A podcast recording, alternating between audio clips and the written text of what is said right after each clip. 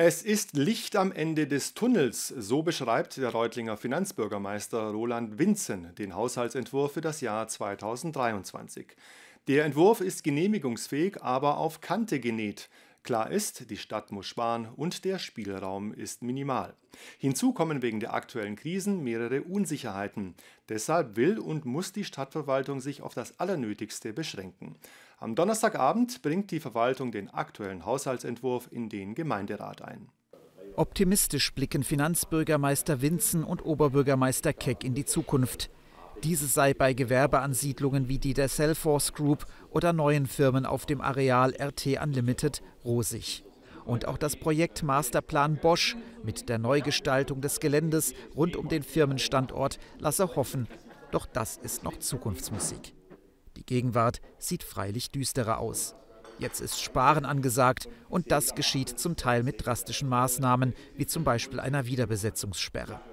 Das heißt, für jede Stelle, die frei wird, ähm, wird diese Stelle einige Monate freigehalten, bevor sie wieder besetzt wird. Das führt natürlich zu einer höheren Arbeitsbelastung bei den vorhandenen Kolleginnen und Kollegen und im Einzelfall möglicherweise auch mal zu längeren Bearbeitungszeiten.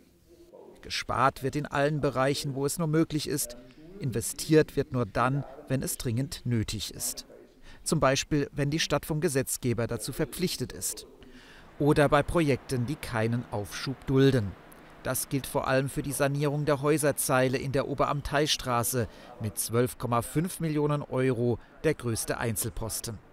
Das ist deshalb wichtig, weil dieses ähm, Gebäudeensemble sonst droht einzustürzen. Wir haben nicht fünf vor zwölf, sondern wir haben fünf nach zwölf und wir können hier nicht weiter warten. Erst recht nach dem Erdbeben am vergangenen Sonntag. Hier hätten sich alte Risse vertieft und neue Risse gebildet. Schon das Erdbeben im Juli hatte an der Häuserzeile zu Schäden geführt.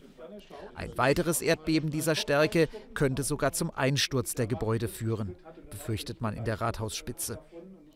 Investieren will man aber auch in Projekte, die mittelfristig die Einnahmen verbessern. Es ist wahrscheinlich das Zukunftsthema für die Stadt, die Generierung von zusätzlichen Gewerbeflächen und damit die Hoffnung auf steigende Gewerbesteuereinnahmen. Da haben wir tatsächlich zwei neue Stellen in unserem Haushaltsentwurf drin, plus zusätzliche Sachmittel, um hier voranzukommen und zusätzliche Gewerbeflächen zu entwickeln.